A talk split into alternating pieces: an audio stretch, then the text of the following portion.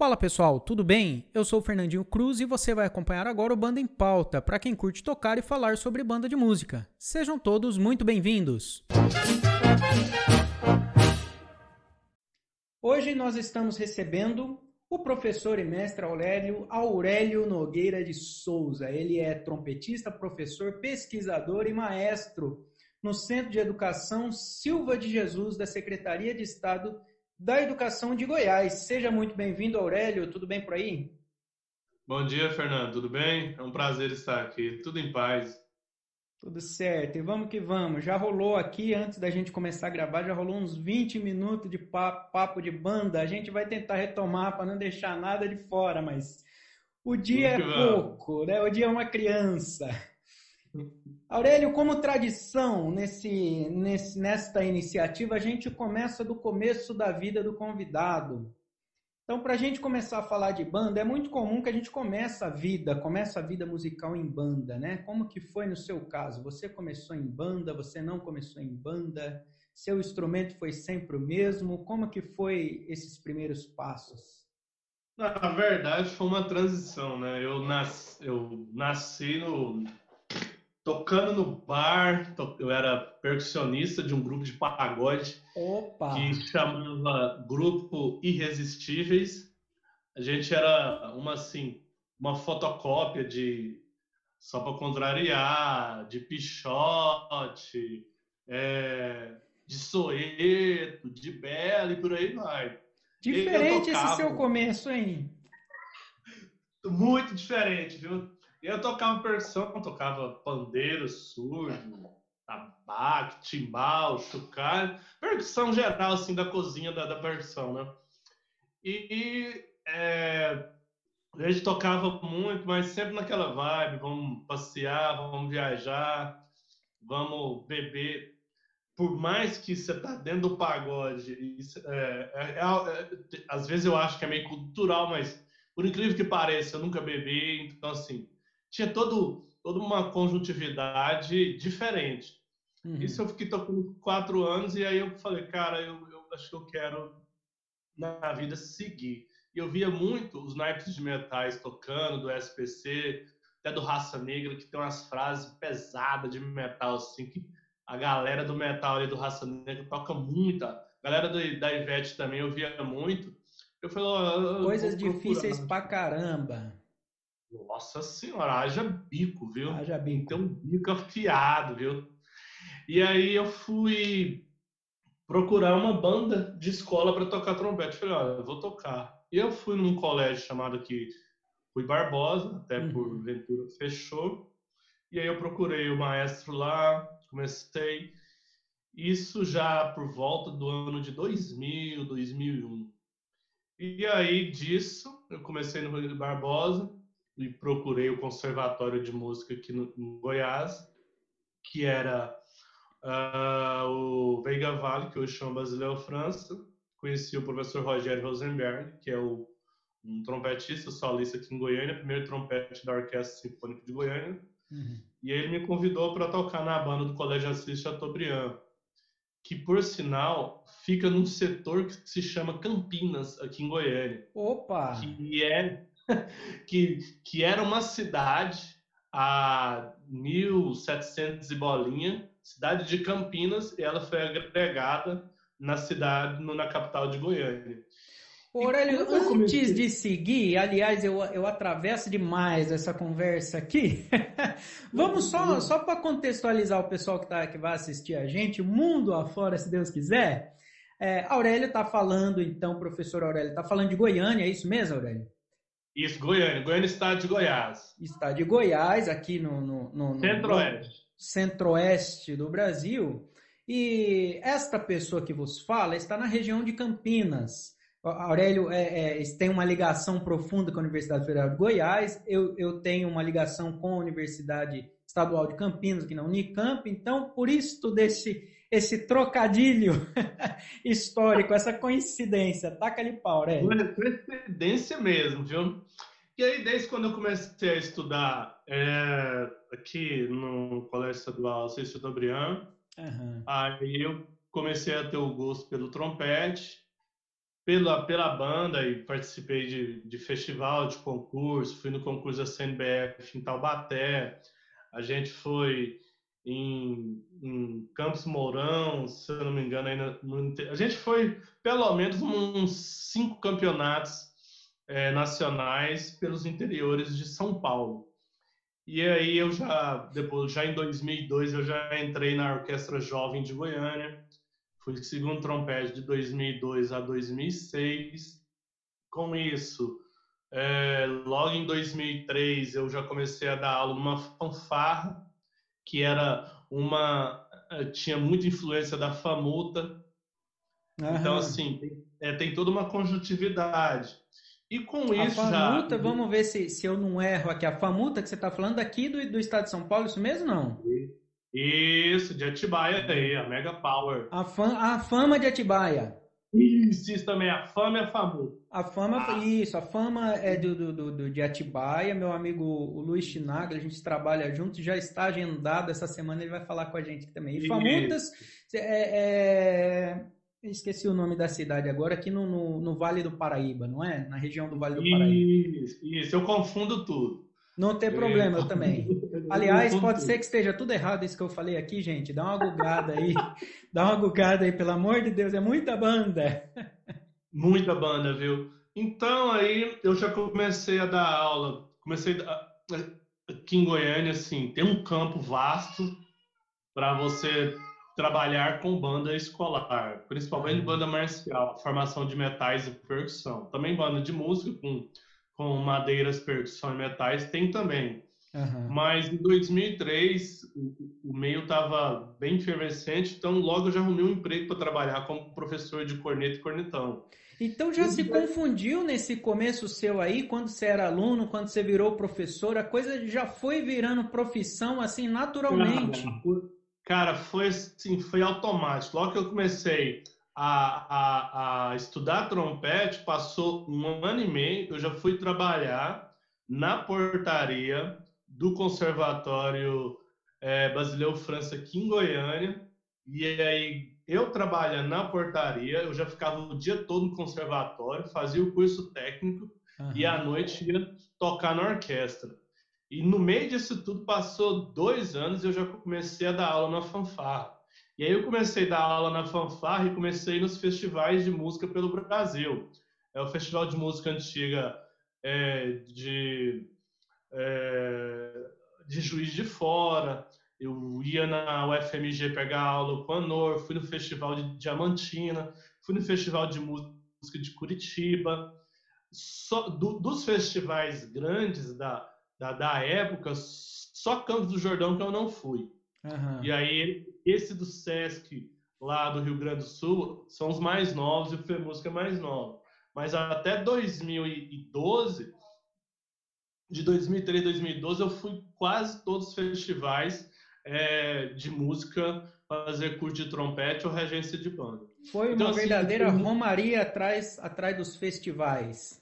Isso, uma verdadeira romaria. Aí logo em 2016 eu saí da, 2006 eu saí da Orquestra Jovem, passei no, no processo seletivo para licenciatura em Educação Musical e Ensino Musical Escolar da Universidade Federal. Aí eu Aí fiz o curso superior de Goiânia, aqui na Universidade ah, Federal de Goiás.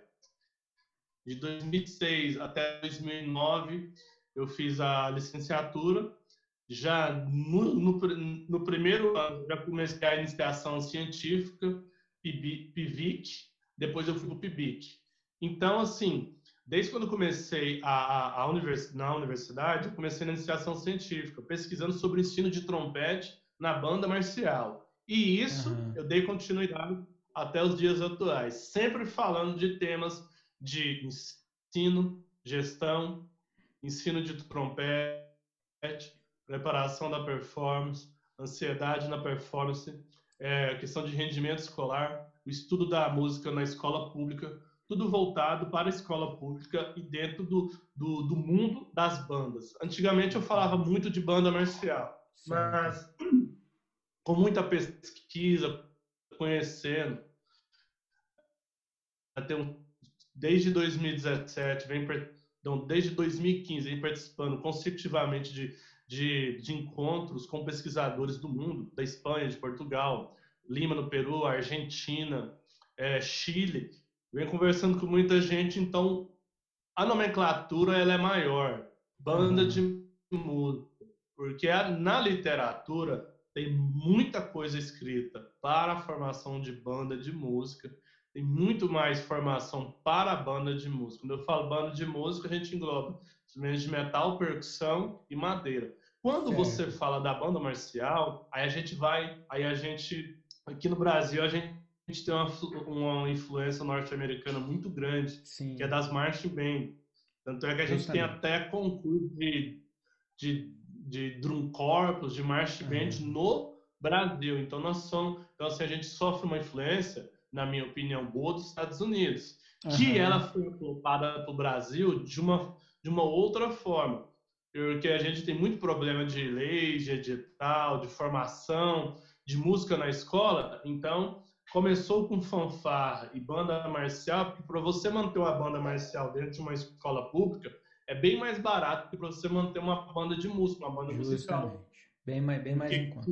É, porque com, com 40, 50 mil você monta uma banda marcial boa, com uhum. muito instrumento chinês, você até consegue montar. Porque uhum. com 40, na minha opinião, com 40 e 50 mil, você não consegue montar uma banda de música assim, com 10 clarineta, o, o 7 de saxofone, flauta, contrafagote, fagote, oboé, é. corno inglês, um a percussão sinfônica toda. É, e aí tem, outra uma, trompas. A questão da manutenção depois também é muito diferente, né, Aurélio? Então, o grande problema, eu até em 2017 eu escrevi, eu escrevi dois resumos e fiz a apresentação de dois artigos falando isso. É, o que as nomenclaturas, o que é, é banda marcial, de música, filarmônica e fanfarra, uma análise de sete maestros de Goiânia e de Salvador. Que eu uhum. entrevistei os maestros e fui conversar. Qual que é a diferença para você? E aí, com o passar do tempo, aí eu comecei a conviver com o mundo, eles falam em Portugal, o mundo filarmônico, das uhum. filarmônicas de Portugal. Aí você começa a entender da onde surgiu essa é, é, essa, essa efervescência de banda de banda marcial aqui em, de banda marcial no Brasil e que teve muitos concursos até hoje tem muito concurso em São Paulo e por que no, no interior de Minas do interior do Nordeste a filarmônica a banda de música é muito forte porque tem uma, tem, é, tem uma influência portuguesa, uma influência italiana e espanhola muito grande. Vem então, dos assim, movimentos de colonização, do, dos, do, né, todo, da migração isso, que chega no, no, Aqui, por exemplo, aqui em Campinas, eu, eu, a gente tem uma influência muito forte italiana. Isso. Carlos Gomes e Companhia Limitada. Uhum. Agora, eu... o... não, não, tá com o pau, manda bala. Pode falar, pode falar. Eu Não, eu ia falar. Agora, hoje você está trabalhando é, especificamente com banda marcial. É o seu instrumento ou, ou é o, o, seu instrumento é, é, trompete, né, de metais? Então, é muito viável você trabalhar com banda marcial. Você continua, é, eu digo na prática, é, é, dando aula, regendo aí no, no, no projeto. Sim, vamos sim. falar um pouquinho da. Vamos entrar nisso. Depois eu quero voltar de novo falar da sua pesquisa, porque é uhum. muito importante e tem muita coisa que eu quero pegar o caminho das pedras aqui hoje, minha gente, sem nenhum interesse, é só para divulgar a informação, né? Eu não tenho nenhum interesse. Mas vamos falar, queria falar um pouco desse, desse projeto seu, porque é, é, é realmente você entrou num ponto que é, o custo das bandas ela influencia muito em como isso vai disseminando, né? Aquele ponto que você falou, o custo de uma banda de música, é, é incluindo, né, o, o naipe de madeiras, realmente já na compra do do, da instrumentação fica mais caro. Depois você tem a manutenção. Manutenção, eu digo assim, é, palhetas, que é uma coisa que instrumento de metais não vai ter. Palheta a gente tem que comprar recorrentemente, todo mês para manter. Quadro de professores, quer dizer, tem um, uma série de coisas que depois na manutenção vai pesar, né? E qual foi o caminho que você seguiu trabalhando como professor e maestro e em que caminho você está agora nesse momento? Qual projeto? Como funciona? Vamos entrar. É, assim, eu segui o caminho mesmo de, é, de trompete na iniciação básica, dentro da banda marcial, a banda de música, e regente de banda escolar. E eu falo da regência de banda escolar porque também tem uma divisão muito grande no Brasil é, do pessoal que trabalha com banda marcial, pessoal que rege banda sinfônica ou nomenclatura, que é uma nomenclatura assim usada é, atualmente dentro da academia. Algumas pessoas não querem falar banda de música, mas falam orquestra de sopros e percussão. E aí Tem quando um você vai na esse Europa, nome, né? Aí você vê, você vê as orquestras de sopro e as orquestras de sopro dentro da universidade e você entende. Mas eu caminho, estou caminhando pro, pe- pela banda escolar é, de caráter banda marcial, porque acredito que a gente tem que publicar, a gente tem que pesquisar. Não adianta a gente ficar na briga nos grupos é, da melhor banda que foi campeão, é, que foi campeã é, do concurso de Caieiras, ou da CNBF, ou da Federação do Nordeste, ou da Associação X, lá do Norte, do Nordeste. A gente tem que, tem que escrever e a gente tem que contar uma história. Deixar algo para a próxima geração. Porque da forma que está indo o movimento, da forma que está indo as políticas públicas, está fechando muita banda. Esses dias já, acho que mês, mês passado, fechou, tá para fechar ou fechou a Orquestra Sinfônica da Universidade de Caxias do Sul. Então, assim, eu começo a fazer uma análise maior ainda. Se está fechando orquestra de universidade, imagina uma banda de música. Imagina uma banda de escola. Porque, por exemplo, aqui em Goiânia, aqui em Goiânia, em 2000, de 2009 a 2013, a gente tinha 365 bandas cadastradas nas escolas estaduais de todo o estado de Goiás. Aí, a hora que você vê esse número, você fala, rapaz, olha o tamanho do corte, 50% cortou. Fechou, transferiu instrumento tal. Então, assim, a gente precisa fazer uma retomada e falar sobre a banda e a importância da banda dentro da escola, porque é, as pesquisas mostram 80% dos instrumentistas de metais, percussão e, e madeiras nasceram ou em banda de escola, fanfarra, ou na banda uh, de, de, igrejas religiosas, ou a banda de, de igrejas religiosas. Ou também é, centros de formação do terceiro setor, as ONGs, é, nos projetos sociais. Então, a banda da escola, ela é um celeiro, porque quando você olha as bandas militares, principalmente essa nova leva do pessoal que está passando na ESA, está passando nos concursos para as bandas militares, a grande maioria começou na fanfarra, na banda marcial, na banda de música do interior, ou na orquestra da congregação cristã, ou na banda de música da Assembleia, que aí a gente vai, ou na orquestra da, da, da, da, da Igreja Nazaré, essa igreja grande que vocês têm em Campinas, que é a igreja evangélica, se não me engano. Igreja do Nazareno, né? Então, assim, é um excelente. Isso, Nazareno. A gente tem que falar disso, mas não adianta falar ao vento. Por mais que é, tem muita gente que, principalmente, assim, alguns maestros que não foram para a academia, para a universidade, faz uma crítica muito grande com a universidade. Só que eu não quero ir para esse caminho. Tanto é que a escola que eu dou aula em Goiânia chama Colégio de Período Integral Ismael Silva de Jesus. Ela está uhum. situada na periferia, na comunidade. É uma banda onde a banda marcial ela é uma disciplina eletiva, obrigatória dentro do currículo. Nós somos sete professores de banda na escola e a gente atende aproximadamente 150 alunos. Então. É uma, desculpa e... cortar, Aurélio, ó, falando para a gente entender a estrutura hum. desse, desse movimento de bandas aí, é na cidade de Goiânia, né? capital. É, então, esse projeto, você tem 150 alunos, são sete professores, é uma escola, são várias escolas. Como funciona essa parte estrutural das bandas?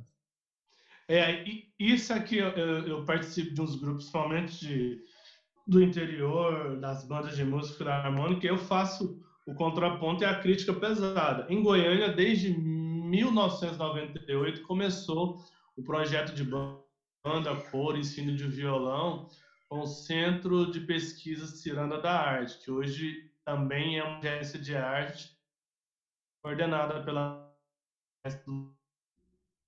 a banda, o ensino da banda marcial dentro da escola e que começou com três, quatro, cinco professores.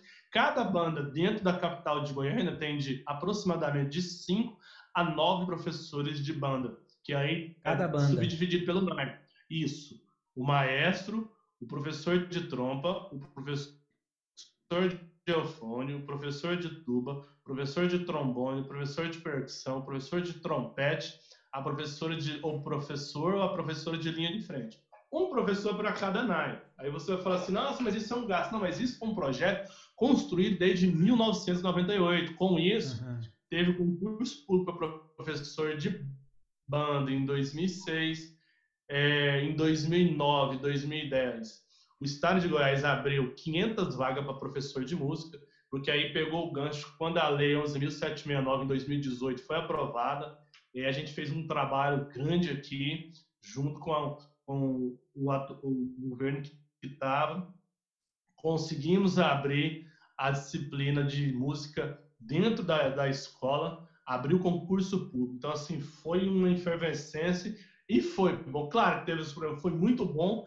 que com isso a gente tinha mais ou menos quase 60 professores de banda efetivo na rede, no estado uhum. todo.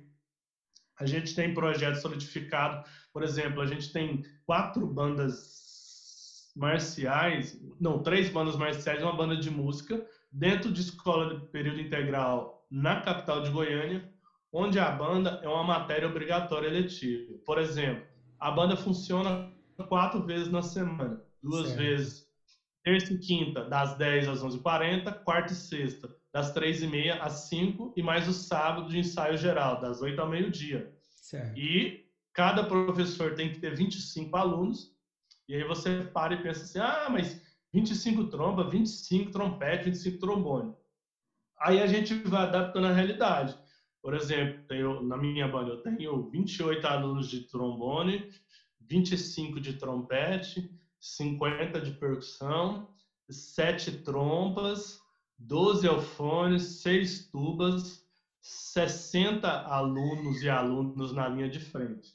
Então, de acordo com a estrutura da escola, a gente vai desmembrando o quantitativo de, de, de aluno, porque eu gostaria de ter 28 tubas, mas você pensa você ter 28 tubas numa escola de, de alunos do Fundamental 2 com tosafone. Então, assim, algumas coisas ainda eu estou estudando, a gente está pesquisando, falando, conversando, implorando licitação de dinheiro para também adequar a realidade fisiológica do, da demanda que a gente tem. Mas foi um projeto pioneiro que desde 1998 começou, e além disso também aqui em Goiânia já como foi o, o, o, o polo onde começou é, essa questão das escolas militares, né? Aqui começou os colégios militares, que atualmente eu sou professor de melofone, trompa e trompete de um colégio militar aqui em Goiânia chamado Ayrton Senna, e que aqui em Goiânia, se eu não me engano, são quase 30 colégios militares. E dentro da capital é, tem banda, banda marcial, com uma estrutura assim, nunca vista. Cada escola tem estúdio, quase tem seis salas com isolamento acústico, tem sete professores, a banda toca é, nas, é, nas formações, entrega de alamar, desfile, o hino nacional, pelo menos duas ou três vezes na Semana Hino de Goiás. Na escola integral também nós fazemos isso. Só que a, a, a banda marcial dentro de uma escola militar em Goiânia, ela é ele é um patrimônio. Então, com isso, também tem uma fortaleza. E aí tem agora as colégios militares no interior que também estão começando banda. Então, tem toda uma conjuntividade que há tempos já vem trabalhando em Goiânia. Aí muita gente faz crítica, ah, mas as bandas não são boas, não ganham concurso nacional, lá, lá, lá, lá, lá. Só que aí a gente vai para outro que também a gente ia ficar aqui até sexta-feira falando sobre isso. Mas que para mim é o mais importante, que eu venho degladiando um monte de, de, de grupo, é a gente tentar acabar com essa questão do professor voluntário, ir lá na banda dar aula por amor, e a gente tem o quê? Profissão, a gente receber, ter concurso público, contrato temporário de pelo menos três anos, para que de fato a banda esteja presente como fator educacional, social e questão performática. Essas uhum. três coisas ela tem que caminhar. Para mim não me interessa quem é campeão nacional, quem não é, quem é melhor, quem é melhor. Eu tenho falado com os meus professores, olha, se nós conseguirmos é, ter o nosso emprego, se a gente conseguir manter a banda como a disciplina eletiva obrigatória ou ela como projeto de extensão, como é nas escolas militares aqui, como é ela não é curricular, mas ela é um projeto dentro do contraturno, olha, gente, já está maravilhoso, que é da forma que o Brasil está caminhando, as políticas educacionais e as políticas culturais, se a gente ficar fazendo a banda aqui, conseguindo ir no aniversário de Goiânia, 7 de setembro, participar de desfile e, e fazer o concerto final do ano, tá maravilhoso.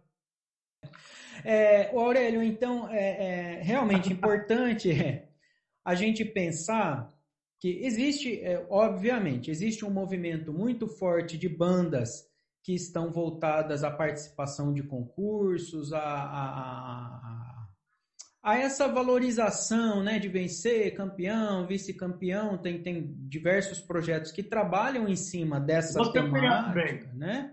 Você bem. Conheço bastante, é, tem muito, mas quando a gente pensa na banda enquanto um espaço de desenvolvimento humano, de desenvolvimento social, de educação, nós estamos olhando para a sociedade de uma maneira. Um, um, ou, ou estamos olhando para a banda enquanto um espaço muito mais potente na na sociedade, não é? E eu acho que isso tem um pouco a ver também com as suas pesquisas que você vem desenvolvendo. É, você já, já fez um mestrado né, na linha de pesquisa em educação musical pedagogia da performance. É, eu acho que é importante a gente dizer aqui que, que pensar que existe outras vertentes além de, de participar de concurso. Tem problemas, quiser participar de concurso, mas tem mais coisas que dá para fazer, né? Além de participar de concurso, a gente não está desdenhando da performance, não é? A gente está pensando na performance, mas não, não, é só a performance, existe um monte de outra coisa acontecendo na, na banda de música que a gente precisa olhar é, como potencial de formação humana, desenvolvimento humano.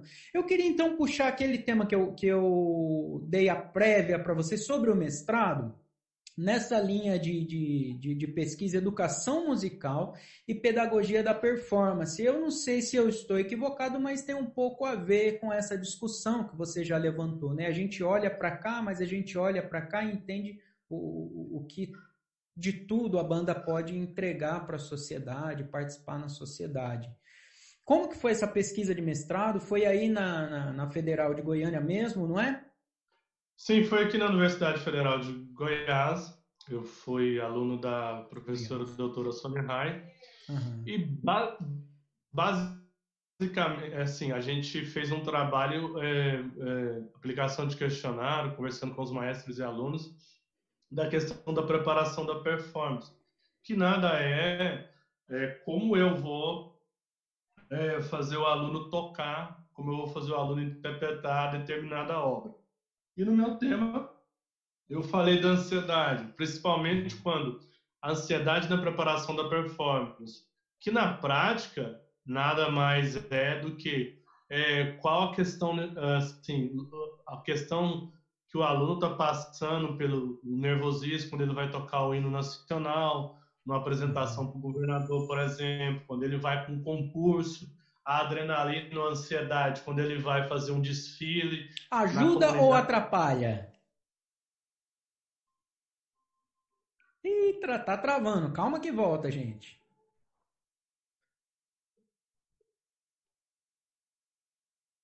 Tá. Bora, voltamos de novo. Ajuda ou atrapalha? Ajuda, ajuda em alguns momentos e atrapalha. A questão tem aí, tem vários exercícios para, para diminuir essa ansiedade e algumas técnicas de preparação da performance é, que também ajuda essa ansiedade diminuir. Mas a, a, a, grande, a grande parte tem uma certa ansiedade é, pelo nervo, no, ansiedade e nervosismo se o público está vendo vai gostar, se ele vai errar a nota ou se não. Só, às vezes a gente falando isso, as pessoas dizem academicamente, não, isso está muito presente dentro do nosso dia a dia, seja da banda marcial, seja da banda de música, seja da filarmônica. A, a grande questão é porque ainda algumas pessoas não se, não se atentaram ou não abriram coração para a gente fazer esse diálogo entre, pra, ou para que a gente trabalhe com o tripé ensino, pesquisa e extensão. A gente está na universidade falando sobre banda. Eu vou falar por mim. Eu estou na universidade pesquisando atualmente, né? Uhum. É, eu estou na escola pública trabalhando no campo, na escola né? pública de periferia. Eu estou na escola pública de periferia, com 85% dos alunos são negros, oriundos de família de baixa renda. É, eu estou nos últimos quatro anos grandes, nos maiores congressos sobre pesquisa de banda que aconteceu assim na, na Europa. Eu estava presente falando da pesquisa de banda e é, eu estou dialogando com instituição privada, público, não público, terceiro setor a todo momento. Então, isso também depende da pessoa, tem que gostar e tem que querer estar tá próximo. Porque quando a gente está na banda, a gente fala, ah, lá os professores da universidade não faz nada pela, pelas bandas. Aí, quando você está na universidade, você fala, ah, mas os, os maestros e os professores não procuram a universidade para fazer formação. Então, a gente tem que, a gente tem que lutar para a gente se aproximar mais. E a gente, ao longo do tempo, muita coisa melhorou, tem muita gente dentro da universidade pesquisando, abrindo as portas. A gente tem dois cursos superior no Brasil de ensino de banda. A gente tem o bacharelado em regência de banda do Conservatório Carlos Gomes, no Pará. Quem está dando aula agora agora é aquele professor de regência orquestral da Unesp, eu esqueci o nome dele. Antigamente era o Marcelo Jardim. E a gente tem o curso de regência de banda da UFRJ com o Marcelo Jardim.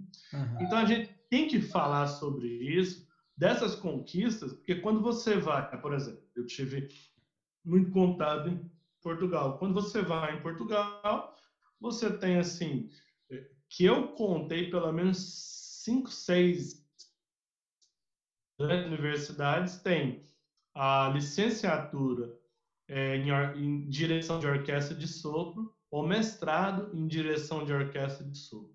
E assim, todos voltados para a docência, para a licenciatura, para a licenciatura. Dificilmente, eu não encontrei assim, bacharelado, é, regência de, orquestra de sopro. Sempre a licenciatura em direção, e eles falam direção e orquestra de sopro. Em Aveiro tem, Coimbra, Porto tem, Lisboa tem, Évora tem. Então, assim, isso eu já falei de cinco, seis cidades, assim. Fora o movimento assustador que eles têm de formação, de investimento, de política nacional que chega e todo ano tem um, um valor, um, um, um valor X em euros para ajudar o movimento filarmônico. Eles falam movimento filarmônico. Então, eu, eu, eu, bebi dessa fonte, muita coisa eu tenho falado, e, e continuando o que você está. E aí, logo que eu terminei o mestrado, 2015, 2016, eu prestei o doutorado, passei, é, e hoje eu estou trabalhando na defesa da minha tese sobre a questão é, da participação dos alunos na, é, na, na banda e o rendimento escolar deles. Qual o fator contribuinte que a banda está é, dando é, na construção do aumento e alcances melhores do índice de desenvolvimento da educação básica, do IDEB. Porque é, com esse desdobramento, se o IDEB sobe automaticamente, o, as, a, as, a, as verbas, as verbas para ajuda para ajudar a escola chega aumentam também. E né? isso eu tô com, eu tô tentando, né? Aumentou também. Também eu tô tentando e eu acredito que eu vou conseguir comprovar que o tema da minha pesquisa de doutorado é bandas marciais escolares de Goiânia, relação com a vida estudantil de seus integrantes. Que eu vou falar, eu estou falando da relação é, da banda com a comunidade, com a universidade, a importância da banda como disciplina dentro da escola, de formação, é, de capacitação e que a banda presente ela não está atrapalhando é, nenhum, nenhum tipo de ensino da escola. Porventura, ela está contribuindo e colaborando para que essas escolas estão participando da minha pesquisa, é, o, o índice do IDEB está aumentando. Muito bem. Aurélio, importantíssima, é, é importantíssimo esse estudo. Deu uma pequena pausazinha ali, vamos lá. Voltou oh, aí. Voltou. É, esse estudo seu realmente extremamente importante, como que a banda é, ela está participante desse desenvolvimento é, da educação, do país, da sociedade, dos integrantes, dela mesma, do próprio movimento de bandas, né? É, é você já falou um pouco, mas eu queria, se você pudesse falar para a gente, porque essa visão de, de outros países, de outras sociedades, como é que como é que o movimento se organiza por lá é extremamente importante para a gente ir pensando, ir repensando os rumos que nós estamos tomando, é, no movimento de bandas, politicamente de modo geral no, no, no, Brasil, né? Então você poderia falar um pouquinho mais sobre essa experiência, dar o caminho das pedras para quem nunca o teve, né? É, em, em, quais cidades você esteve, quais eventos você teve é, oportunidade de participar na Europa? Eu vi alguma coisa sobre Portugal, sobretudo que você tem participado, né? o, o doutorado de Sanduíche em Aveiro, não é? Então fala um pouquinho para a uhum. gente desse comparativo. Obviamente que Portugal tem uma influência, né, uma influência grande no movimento de bandas brasileiro, isto é certeza, mas essa visão atual que você está tendo a oportunidade de, de contemplar não será de grande valia neste momento. Taca-lhe pau. É, então, assim, isso começou em 2017, eu fui num colóquio de bandas de música na Universidade de Lisboa. Uhum. E aí também em 2017 eu fui num congresso de Music and the Children, que foi um congresso na Universidade de Aveiro. E logo, já em 2017, eu conheci a doutora Maria do Rosário Pestana, que faz parte do, do Instituto de Etnomusicologia da Universidade de Aveiro. Então, já desde 2017 comecei uma relação, conversando, trocando experiência. Em 2018 eu retornei a Portugal, fui no congresso em Évora. Uh, depois eu fui em outro congresso, que foi um seminário de música no Instituto Piaget, Campus Viseu. E aí eu também fui no outro congresso em Aveiro. 2019 ah, eu dei uma palestra, eu e meu orientador Joel Barbosa, sobre a questão de três currículos de uma banda de música é, do, do estado da Bahia. Uhum. Eu, eu, eu, e o Dr. Joel Barbosa, que Joel, Bar, Joel Barbosa é um dos pioneiros do ensino de banda no Brasil, é, que construiu o método da CAPO, da CAPO e da CAPO Criatividade, e aí, em 2019 também, eu retornei logo no final do ano, eu participei do congresso de The Wood, The Wood Music Band, que falava da questão de bandas do mundo, onde foi um congresso, teve a presença do, do, do um, de um dos maiores pesquisadores na área de banda, de brass band, atual, na, na atualidade, que é o não, Trevor Ebert, uhum. que é um uhum. professor, é, professor aposentado do Real Conservatório de Música de Londres. Cara, uhum. ele, ele tem ele tem pesquisas assim, assim formidáveis.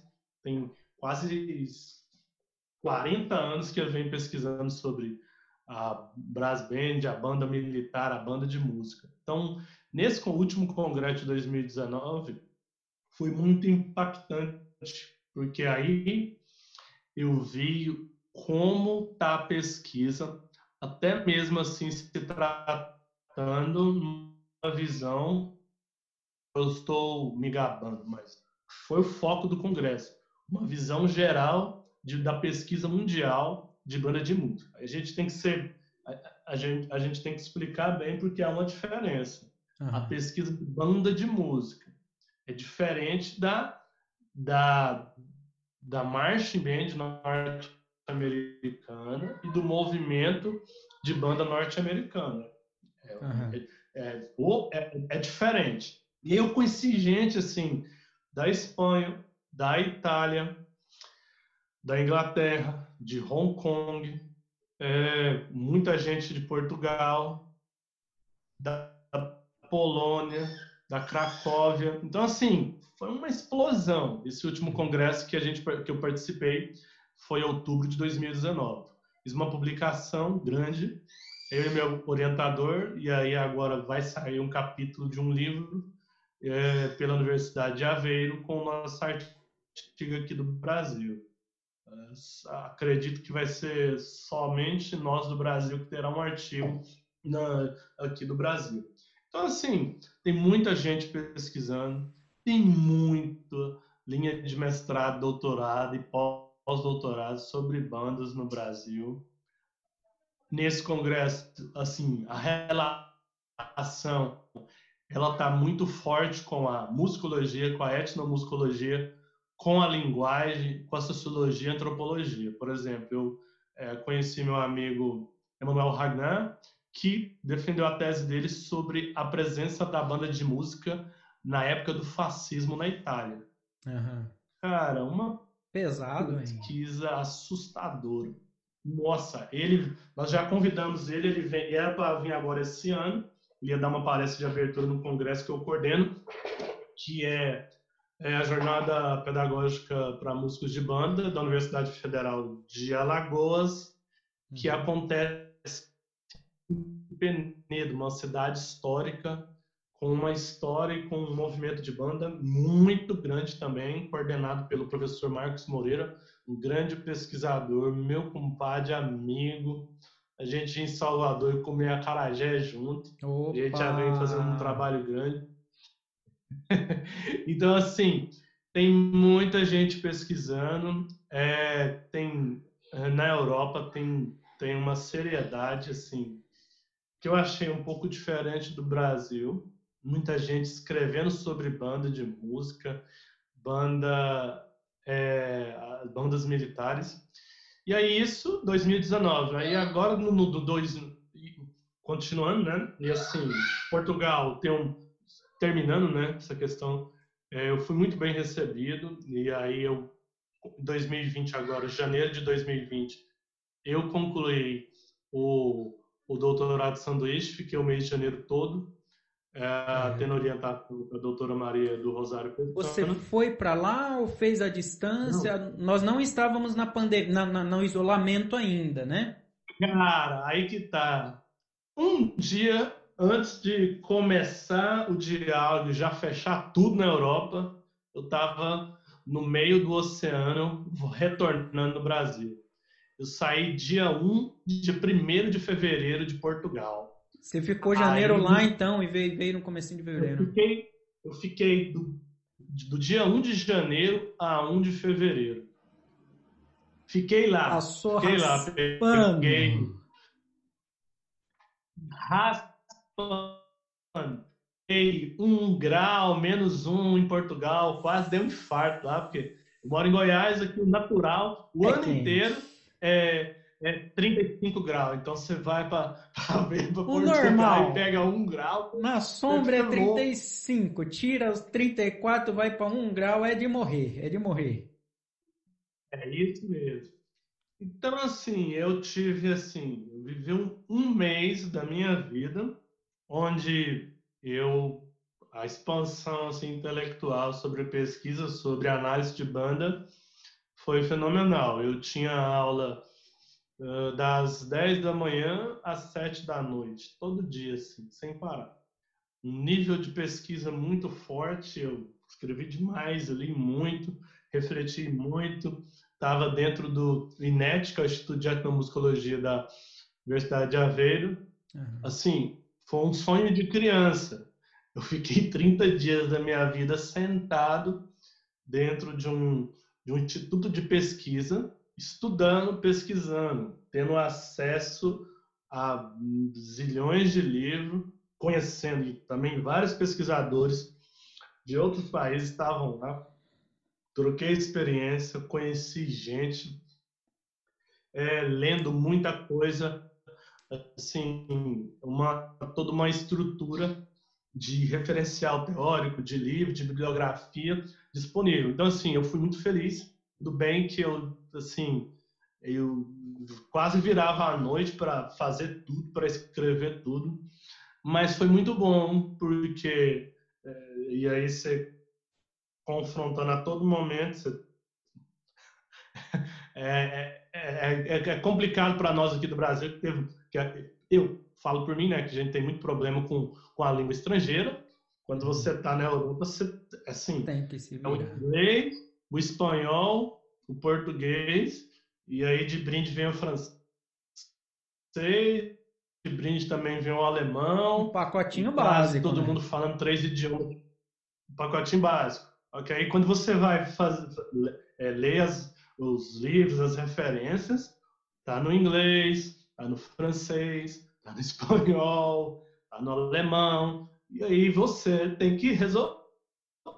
Eu fui resolvendo e, e foi, sim, foi bom. Foi um choque de realidade. Para mim foi A muito caminhada é bom. muito longa para gente que tem essa dificuldade e chegar numa realidade dessa é um choque, né? É um choque, assim, eu, eu só não fiz um. E é mais assim, o meu estágio de doutorado sanduíche ele começou já à distância ano passado, em agosto. De Certo. agosto a dezembro, tive orientação com, a minha, com essa professora, a doutora Maria do Rosário Pessana, à distância. Eu tinha aula, uma vez na semana eu tinha aula, eu tinha aula com ela. Então, assim, ela é, estendeu a mão para mim, uma excelente pessoa. Nós já convidamos ela, ela, vai, ela vem no Brasil. Já viria agora, mas aí veio a pandemia, a pandemia ela vinha para minha defesa. A gente está esperando, já está organizando. Você já está em vias de defesa, Aurélio? Com a graça do Senhor Jesus Cristo, no Há mais de alto dar certo. Era para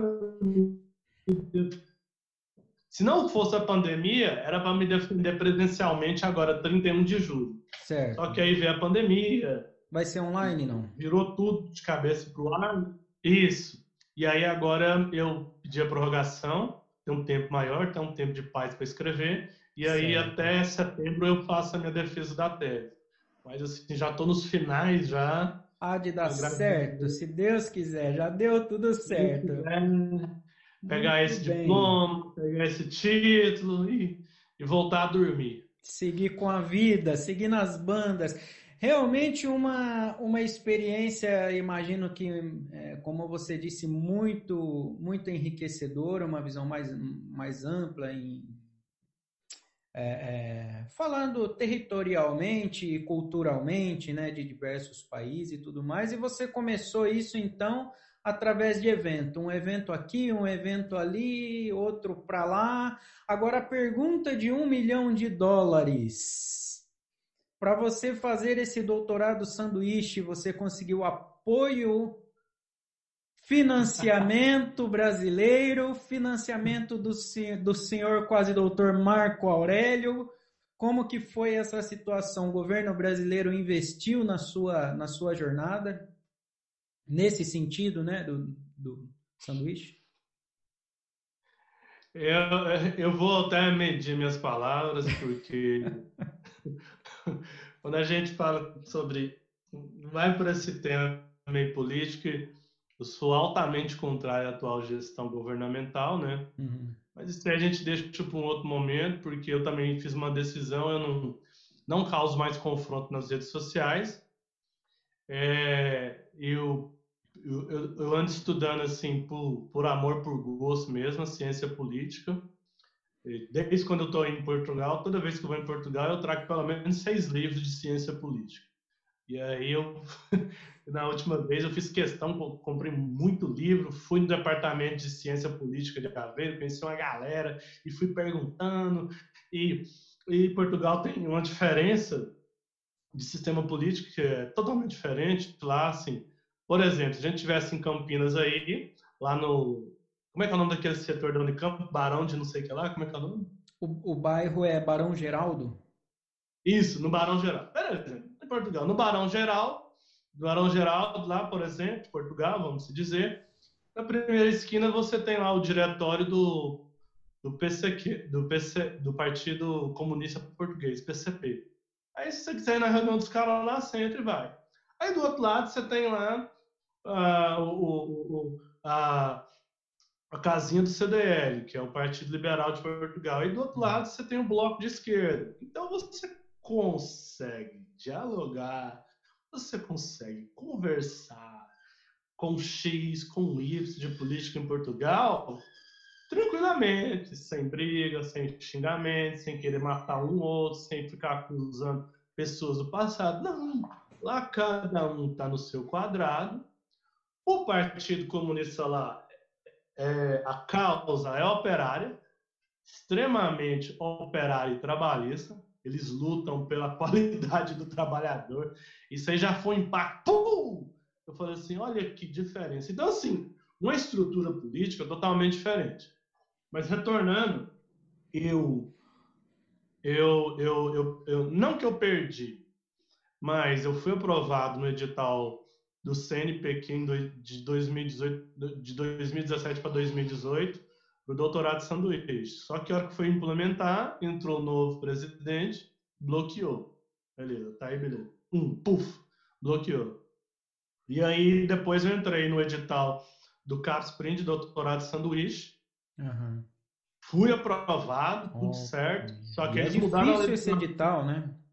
Difícil. Aí mudaram a legislação. Antigamente você podia fazer o doutorado em São Luís é, para país de língua portuguesa e não precisava do TOEFL, do TOEFL ATP, algum TOEFL.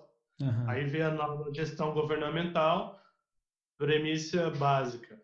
Edital do CAPS-Print tem que ter a nota, tem, tem que ter o TOEFL ATP 670 pontos. De inglês, né? É, inglês. Para ir para Mesmo para país português. E aí uma problemática, porque eu estava na metade do doutorado. Tem prazo, esposa... essa, esse tipo de coisa tem prazo, né? Não tem jeito. É, tinha prazo. Aí, tipo assim, estava previsto para eu ir em setembro. Em agosto eu tinha que entregar. Isso já era junho. E aí eu tinha uma, tinha uma outra possibilidade. Eles falaram, ó, você pode ir, na hora que você retornar, você tem que entregar o TOEFL ATP. E aí ele falou assim, ó, e quando você entregar, aí você entrega. Se você não entregar, você tem que devolver o dinheiro. E aí minha esposa estava grávida do meu terceiro filho. E aí eu cheguei num consenso, falei, não, aí eu fui, deixei e não e aí eu avisei o programa Bahia, falou, olha, eu não vou, não não tenho condições de, de, de fazer a prova do TOEFL. E aí aí eu fiz a distância doutorado de sanduíche à distância, né? Uhum. De passado de agosto até dezembro. E aí o presencial eu fiz em janeiro lá, por conta própria. Por conta. Mas assim, eu até falo para vários amigos meus, para os meus alunos, é, foquem na língua portuguesa. Aí, diante disso, também teve uma oportunidade para uh, para uma universidade norte-americana.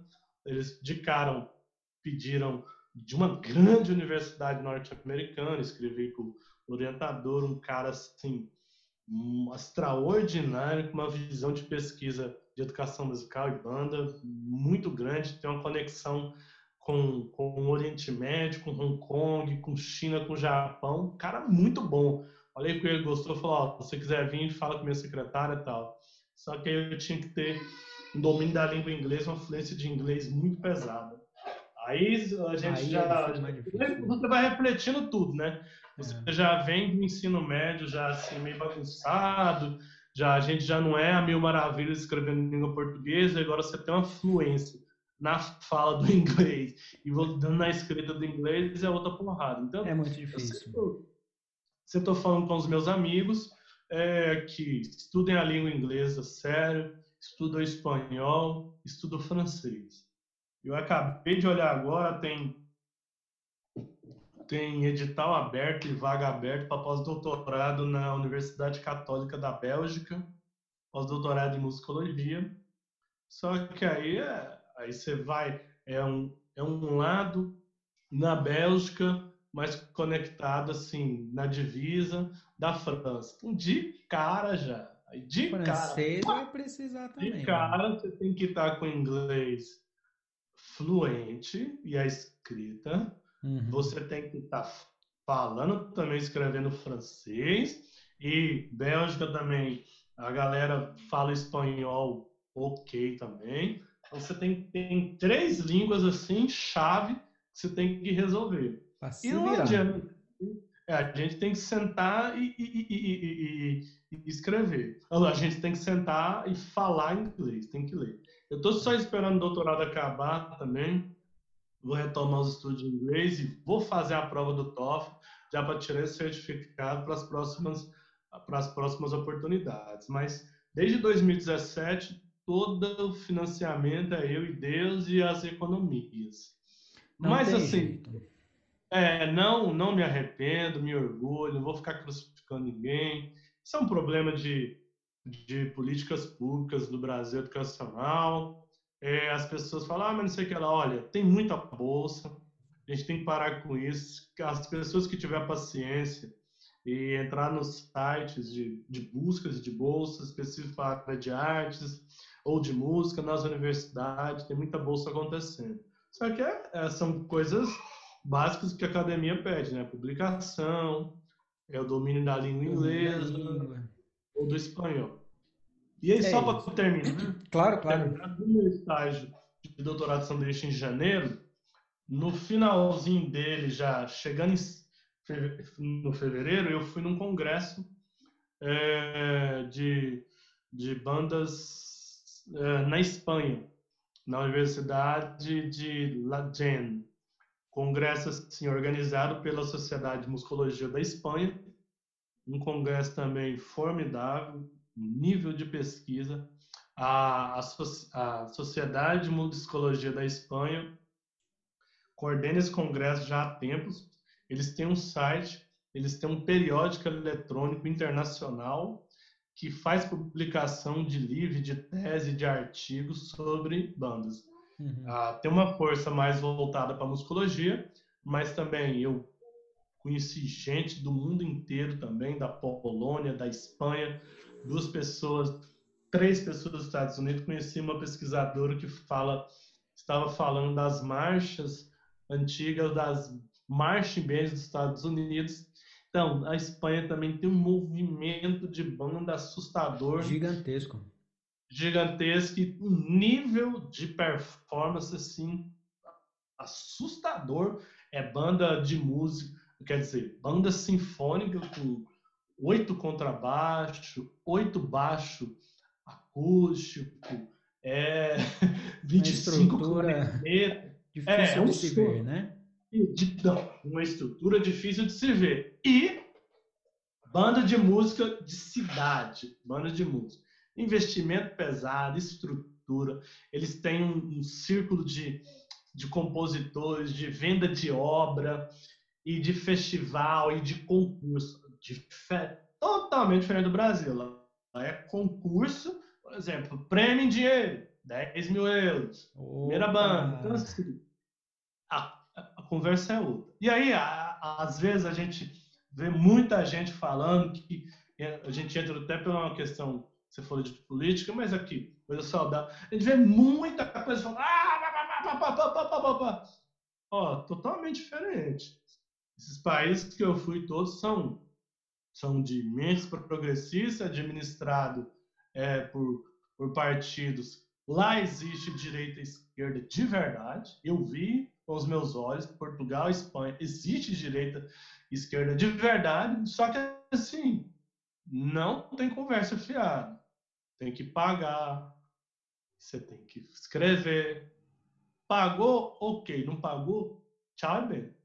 Dentro de universidade pública, você tem que pagar uma propina, você tem que pagar uma taxa. Você vai congresso. Vamos, vamos só explicar aqui, Aurélio. Eu só para não passar batido, gente.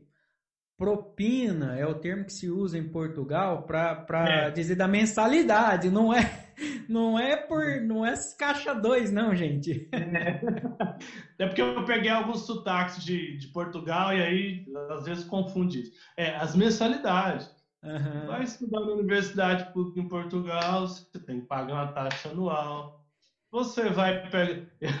Eu pegava o, o, o combo, o, o autocarro, que é o ônibus, eu pegava de Lisboa para Aveiro, você vai usar o banheiro, você tem que pagar um euro. Então não tem conversa fiada. Você vai fazer o congresso lá, você tem que pagar a taxa, 60 euros. Vai fazer a publicação, você também tem que pagar a taxa para o seu artigo publicar. Assim, uma outra estrutura. Diferente, mas assim, tudo muito sério, uma valorização e assim, tudo funcionando. Tudo bem, tem seus problemas aqui, eu não estou exaltando, ah, mil maravilha. Só que eu absorvi muita coisa que funciona de bem, de bom lá e comecei a fazer as análises aqui com o nosso país. Tudo bem que, por exemplo, Portugal é do tamanho do estado de Goiás. E aí sempre, todos os congressos que eu fui e que eu vivenciei lá, aí sempre eu procurei uma amiga minha, mestre em geografia, pedi para ela fazer o um mapa atualizado, a partir dos dados do IBGE, mapa do Brasil como população. Aí toda a apresentação que eu ia fazer, dos meus artigos, meus trabalhos de pesquisa, eu começava, olha gente, agora para vocês situar o Brasil, aí eu mostrava para todo mundo. Aí eu falava assim, olha que estão vendo esse estado aqui, ó, onde eu moro, Goiás, é do tamanho de Portugal. E aí quando você pega aqui, ó, vai para o norte, Manaus, mostrar o pessoal, Manaus, Nordeste. Só Manaus é quase do tamanho da Europa, só, só a Amazônia é do tamanho da Europa toda. Aí, meu Deus! Aí o pessoal já começava a ficar assustado. Aí eu falava, ah, vocês estão entendendo por causa disso, disso. Porque o congresso que eu fui lá, os caras estavam falando assim, não, na cidade que, que, que eu sou administrador, a Câmara de Vereadores já investiu, anualmente investe um milhão de euros na Filarmônica da cidade. Aí eu olhei assim, aí eu que falava assim, loucura. assim, aqui a banda musical lá na escola, a gente trabalha com instrumentos chineses, aí alguns instrumentos estavam quebrados, aí uns perguntavam assim, nossa, mas é, é, é, é, investigador Aurélio, o que acontece com vocês? Por que, que vocês usam esses instrumentos chineses? Nós aqui fazemos compras de instrumentos, é, carregamento da Yamaha, porque nós temos investimento de quase um milhão de euros por ano. Aí eu olhava, aí eu todo educado, eu explicava, olha, tem um fator histórico assim, assim, assado. Uma delicadeza para não falar, assim, rasgado, porque já tem um senso perdurativo de nós brasileiros aqui, né? Então, assim, é diferente. Eu, é uma realidade falo, outra, né?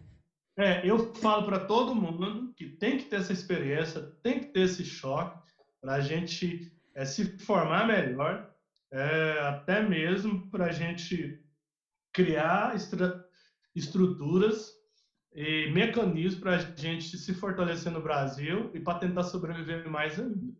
Lá também tem problema, não adianta, a gente tem problema, mas é diferente, a estrutura é diferente, a estrutura é diferente, a história também é diferente.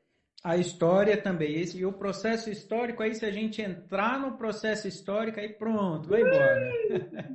Aí Querido, é outro nós estamos em caminhando para os minutos finais e eu quero é, abrir um último tema é, que nós estamos vivendo aqui neste fatídico 2020 de isolamento, de afastamento, né? E também já abri a possibilidade, se de repente ficou algum tema que você queria ter falado sobre ele, nós acabamos não entrando nesses percursos todos. Acho importante, de repente, você pode falar, em vez de falar de pandemia, em vez de falar de. Fica aberto para você, brincadeira. Mas o, o, Festival de Penedo é um, um, um, evento que a gente não aprofundou muito. Se você quiser falar um pouco, professor Marco, lá, aliás, um convite público aqui, professor Marco, vou te mandar mensagem. Quero muito tê-lo aqui, vai ser uma honra enorme. É, Para a gente encaminhar, então, se você quiser abrir esses, esses temas que eu falei, outro tema, o que é que você manda? Então, é, é, a jornada já tem há mais de 10 anos que já acontece, chama-se JPMB, Jornada é, Pedagógica de Música para a Banda, e assim, cresceu muito.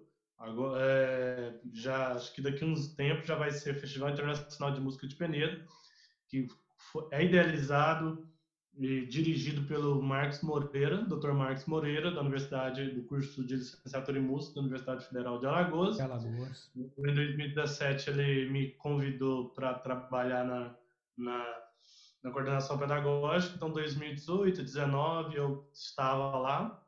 É um festival de que tem a parte de prática, a prática de ensino e que além disso também disponibiliza alojamentos para os alunos, principalmente do que esse festival está acontecendo na cidade de Penedo, uhum. que é uma cidade estratégica, que ela está na divisa já com Sergipe, do Rio São Francisco, e então assim muita muita banda filarmônica, muita filarmônica de Sergipe vem, de Alagoas vem, então tem toda uma estrutura de alimentação para esses alunos que vêm participar. A gente faz convite de professores nacionais e internacionais de instrumento. Movimentação é, gigante, né? Tem professor de, de todos os instrumentos de metal, todos os instrumentos de madeira, de percussão, as mesas redondas com, com os pesquisadores, com é, musicólogos dialogando, debatendo sobre o ensino de banda. E na finalização do, do, do festival no sábado, concertos é, concertos de filarmônica, de pianistas, de coro. Então, assim, um festival de música no interior do Nordeste e que reúne mais de 5, 6 mil pessoas.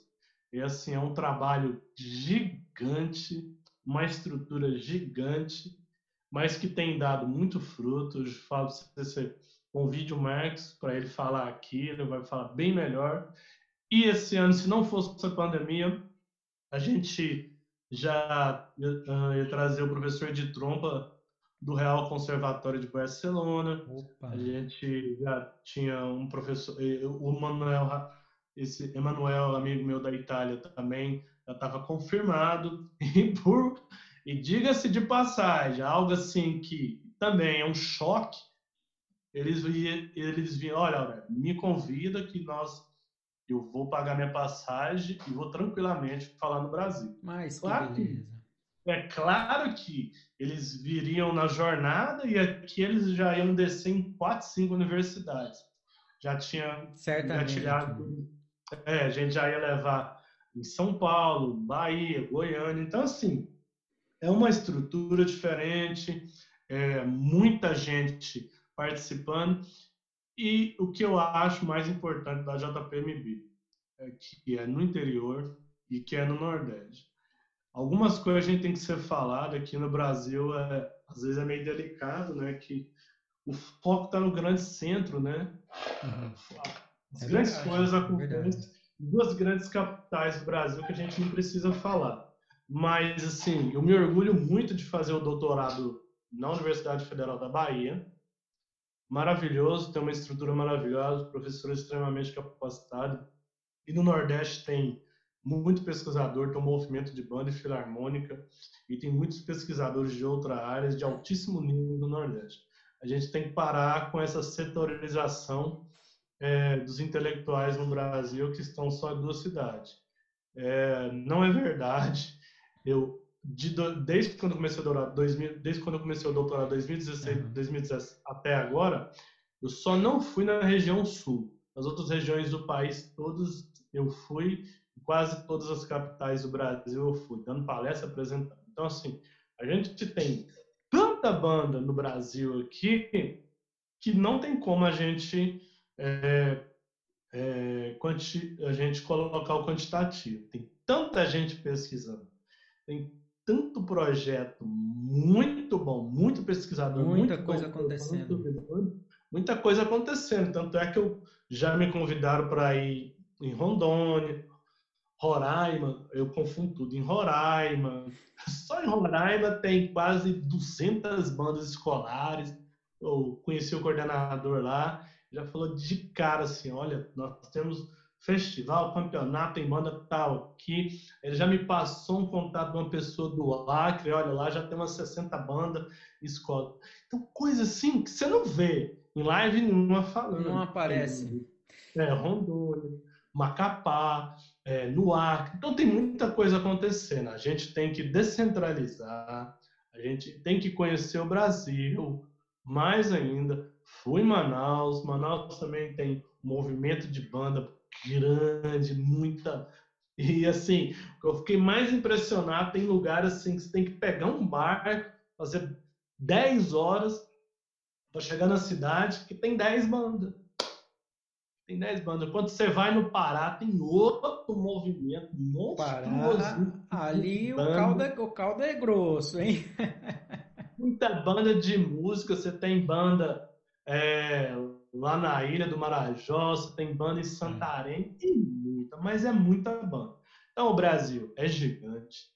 Tem hora que eu acho que a gente tem que escrever mesmo, dialogar, gravar coisa para deixar pela história, porque tem coisas que a gente não vai conseguir ver, não vai conseguir escrever, porque o Brasil é surreal de grande. Quando eu fui em Manaus, aí eu, eu levei outro choque. Eu falei, cara, eu moro, eu tô em outro país assim, é gigante. É uma coisa, é, assim, é, é, eu, é, é, surreal. Quando eu conheci a aldeia indígena, que eu atravessei o Rio Negro lá, seis horas de barco, eu falei assim, e assim, seis horas de barco e você vê uma cidade flutuante, você fala, não, é mentira. E aí, o, o mais louco ainda, uma cidade flutuante, e lá tem uma banda de música. Você vai pegar Tocando um transporte, é barco, não é ônibus, em muitas regiões, né? Lá tem uma banda de música tocando Dois Coração, Soldados da Minha Terra. Dá pesada. Quebrando Galera tudo. Tocando tudo, tocando tudo. Então, assim, a gente precisa refletir sobre isso. Aliás, queridos e queridas, se vocês querem ter um pouco mais dessa visibilidade, estou fazendo um esforço bastante grande. Ó. Nessa primeira temporada do Banda em Pauta, nós já temos aqui participante de Roraima, do Pará, querida Aurélia agora é, de Goiânia, temos participantes de Minas, de Espírito Santo, de Santa Catarina. Vamos mostrar, não é, Aurélio? É claro que é, eu estou começando essa empreitada, é um, um, um, um projeto né, inicial, modesto, mas eu estou pensando exatamente nisso. A gente precisa abrir campo, abrir voz, abrir espaço para todo mundo que está aí fazendo tanto projeto maravilhoso, tanto projeto é, significativo na sociedade e que muitas vezes a, a gente está tá aqui numa região, não vê o que acontece lá, não tem essa troca, não tem essa visibilidade. Isso é um ponto realmente muito importante. É, então, eu estava falando que esse mês ainda eu vou realizar uma live com o Dr. Marcelo Jardim, que é o professor de regência de banda da UFRJ. E ele já tinha dialogado comigo que vai abrir mais editais para a banda via Funarte. Tem um edital uhum. aberto agora, que a gente já pode se inscrever. Eu tinha falado com o Fernandinho, se puder colocar a minha entrevista é uma das primeiras que o pessoal vê, ou senão, às vezes ele mesmo pode fazer esse anúncio e... Vamos divulgar, vamos divulgar amplamente. Isso, fazer a divulgação amplamente. Mas vai abrir editais para a Funarte e que nós poderemos nos inscrever. com todos os problemas que está tendo político tal, a gente, da Comércio, com a Secretaria de Cultura agora lá, do governo federal, a gente tem que fechar o olho e colher o que vem bom por aí, porque senão daqui uns dias a gente tem que trancar no quarto e nem viver. Com certeza. Mas vem muito, vai aproximadamente uns quatro editais, então o pessoal fica atento. Pela Funarte. porque- Pela Funarte. Pela Funarte, e que vai beneficiar, é, pode beneficiar e vai beneficiar as bandas de música, banda marcial, fanfarra, banda de percussão, drum corps e etc. Olha que maravilha. É, isso é muito verdade, minha gente. Nós passamos por, por tempos difíceis, por dificuldades, mas nós temos que, que, que tentar aproveitar aí o que vem, os editais que abrem, as oportunidades que abrirem, né? Nós estamos chegando ao final desse papo aqui, muito mais do que gostoso, que já deixou aqui aberto para a gente gravar mais, não deu tempo de falar tudo. A gente vai falar muito mais, logo vem a segunda temporada e a terceira, se Deus quiser, a mundo afora. Eu quero agradecer mais uma vez aqui, professor, é, professor, mestre, maestro, pesquisador, meu amigo Aurélio. É, se quiser fazer mais um jabá, falar mais alguma coisa, é com você. É, não, eu só quero agradecer a, a- o convite. Para mim é um prazer. Estou à disposição de todos. Quem precisar de alguma é, ajuda, alguma explicação. quiser deixar contato, o site aí também. Isso. ah, eu ainda não tenho site porque nesse novo nesse novo mundo da EAD, então assim, ah, as O aulas Facebook, Instagram também vale. Facebook Aurélio Nogueira, o Aurélio Trompetista, tanto no Facebook como no Instagram. Lá são, são mecanismos de trabalho meu, sempre eu estou colocando encontros, festivais, pesquisas, artigos meus que eu estou publicando. E também o meu WhatsApp, se vocês precisarem, é só pegar com o Fernandinho que estou à disposição. Eu estou em quase todos os grupos aí de banda de São Paulo e do Nordeste afora. Tamo junto e viva as bandas marciais escolares do Brasil e as bandas de música. Muito bem. Lembrando, queridos, vocês podem acompanhar o Banda em Pauta pelo YouTube.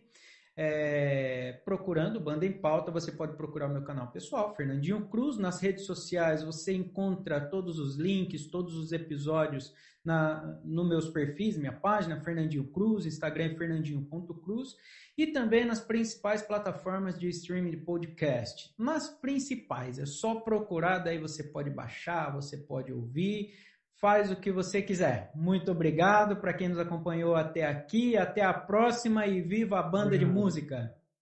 Abraço, Fernandinho.